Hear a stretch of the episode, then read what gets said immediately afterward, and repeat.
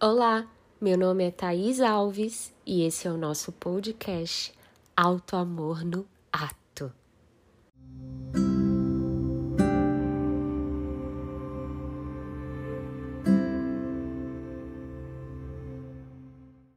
Hoje eu quero explicar para você o que é essa tal de autocompaixão que você tanto fala, Thaís. O que é ela e como é que eu posso adquiri-la? Então, a autocompaixão, na verdade, ela envolve tratar a si mesma da mesma forma como você trataria um amigo que está tendo dificuldades. Mesmo que esse seu amigo tenha cometido um erro ou ele esteja se sentindo inadequado, ou apenas enfrentando um desafio na vida, como qualquer outra pessoa. Como você trataria a esse amigo? Essa autocompaixão, ela diz respeito exatamente a como nos portamos a esse melhor amigo. Por que você está falando isso, Thaís, relacionado ao meu amigo, se eu quero a compaixão por mim mesma? Porque, na verdade, a nossa cultura, né, coloca essa ênfase em a gente ser gentil demais com as pessoas e a gente chega, às vezes, a adoecer porque a gente quer agradar muito ao outro. Então, para a gente está muito fácil entender, né, o que seria esse melhor amigo, o que seria acolher esse outro, tratar ele bem. Para que assim, eu dando esse exemplo, que é tão normal da nossa cultura, eu possa introduzir você ao aspecto da compaixão por si mesmo, que é o que nossa cultura não promove.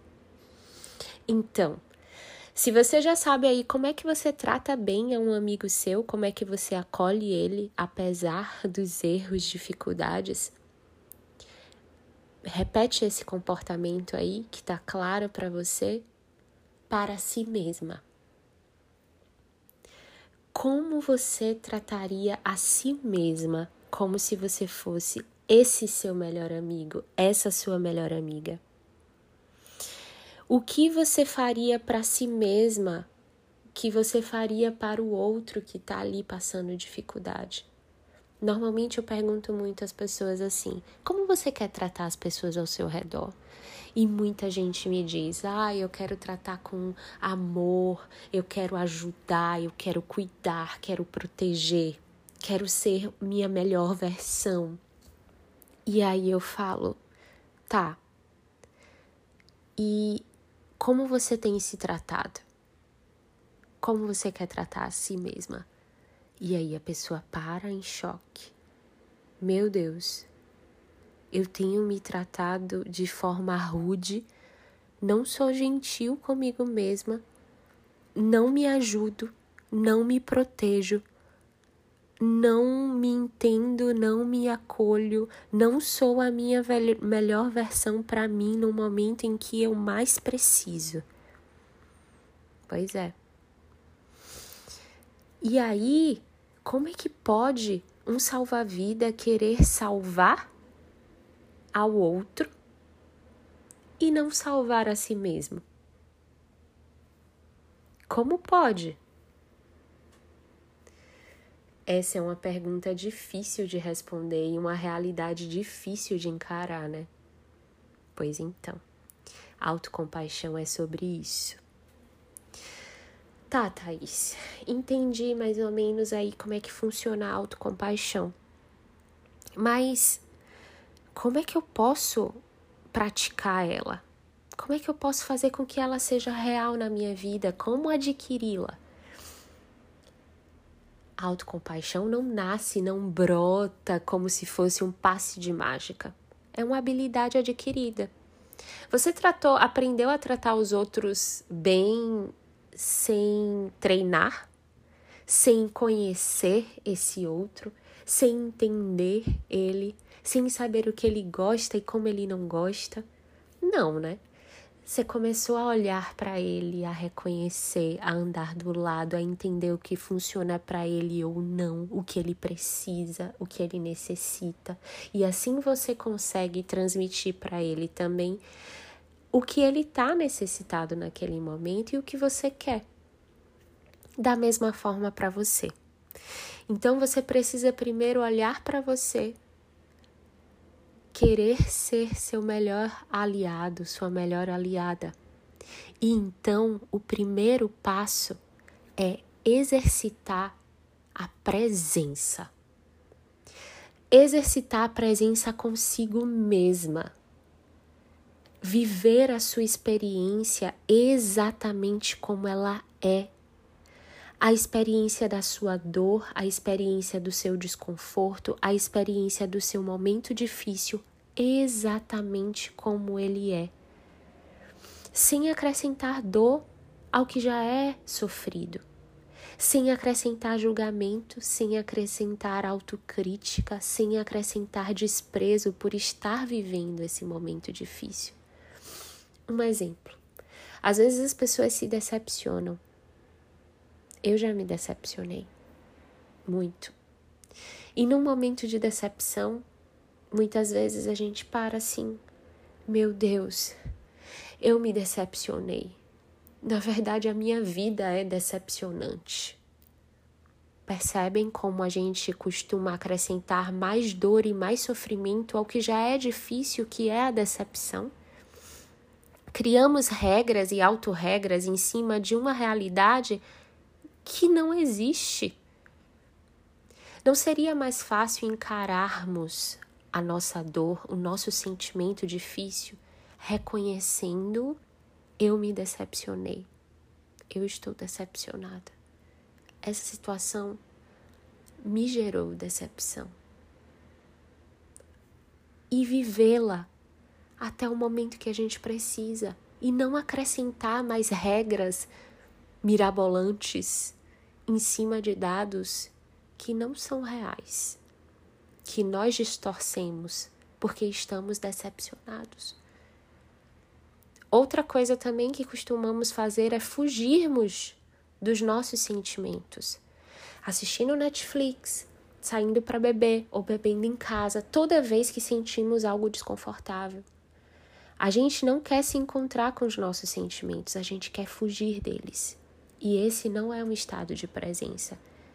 Imagina você com seu melhor amigo teu melhor amigo do lado contando para você que tá doente, que tá sofrido, que tá decepcionado, que tá passando por um momento muito difícil e você vira para ele, ó, oh, ó o que tá passando ali na TV, menino, e não dá atenção ao que ele fala. Você vai deixar seu melhor amigo pior do que já tá. Não é verdade? Porque na verdade o que ele queria ali era só ser ouvido, acolhido. E é exatamente isso que acontece com, com nós mesmos. Se a gente não encara a nossa realidade e a nossa dor, tudo fica mais difícil, a gente se sente ainda mais sozinho, abandonado, desconectado. Então, viva a tua presença presente, momento a momento sem acrescentar futuro, sem ruminar passado, o que faz sofrer demais também e gera muita ansiedade. Acrescenta mais dores ainda e muitas vezes irreais. Vive o teu agora, que essa dor já basta. Certo? Segundo passo, muito importante. É necessário ter por si mesmo bondade, gentileza seria o aspecto da autobondade. Então, esteja presente, que é o primeiro passo. Segundo passo, esteja presente com gentileza, com autobondade. E é exatamente isso. Quando você comete um erro, quando você falha de alguma forma, ao invés de se recriminar, se coloque um braço acolhedor, em torno de seu próprio ombro, inclusive de forma real física. Se abrace. A gente faz exatamente o contrário. Imagina nesse momento difícil que você tem vontade de se criticar? Em todas as pessoas generosas e carinhosas que você conhece, que, que elas fazem por você? E o que você faz por elas? Se entregue nesse momento à bondade. E, inclusive, essas pessoas generosas e carinhosas, elas também se criticam. Todos nós nos criticamos de alguma forma em algum momento. E a diferença está em notarmos que nos criticamos e mudarmos isso, ao invés de nos entregarmos a esse processo de crítica. A autobondade, ela exatamente combate essa tendência e permite que sejamos tão amorosos com nós mesmos como somos com os outros. E isso é um exercício. E você precisa se abrir a isso certo? terceiro passo. O terceiro passo é a humanidade compartilhada. O que é isso, Thaís? É o me conectar ao outro. E me conectar ao outro no sentido de que todos nós sofremos e vamos sofrer. Não sou eu que sofro sozinha. Meu vizinho, que está aqui no prédio, talvez esteja em sofrimento também. Cada um tem um aspecto da vida ou tem um momento da vida difícil que gera dor, que gera sofrimento. A gente tende a, quando estamos sofrendo, a gente se sente desconectado do mundo e como se estivéssemos sozinhos numa bolha e só nós estamos passando por aquilo. E o mundo tá bem e tá tudo legal, principalmente numa vida instagramável. Parece que tá tudo perfeito, que as pessoas estão bem felizes e eu sou o cocô do cavalo do bandido. Eu sou a pior pessoa, eu tenho uma vida pior, a mais miserável de todas. É assim que a gente se sente. Ficamos em posição fetal, cada vez mais alimentando as ideias de que somos o erro na humanidade, que somos a curva fora da humanidade. E cada vez mais nos sentimos mais frustrados e sozinhos. Porque não fazemos o exercício de nos conectarmos a uma humanidade compartilhada, em que Todos estão em sofrimento em algum momento. De alguma forma, cada um com a sua intensidade, obviamente, mas todos estão em sofrimento. E aí o que, que acontece? A gente tem uma ideia pré-estabelecida de que vou fazer isso, vou me enfiar nisso e as coisas devem corresponder a essa forma, a essa coisa, porque é certo. Não deve sair dessa linha. E quando essa coisa sai da linha, quando a vida não caminha como a gente espera, quando a gente se propõe a fazer algo, a gente se massacra totalmente e se frustra completamente, não só pela experiência, mas é como se fôssemos o erro na humanidade. Que só a gente faz coisas erradas, só a gente falha, só a gente erra, só a gente entra num projeto que não dá certo. E isso é uma distorção de pensamento baseada no irreal, porque na verdade existe uma humanidade inteira que também faz coisas em determinados momentos que não vai como ela quer. Que erra, que falha, que não se comporta como queria. E é aí que você precisa se olhar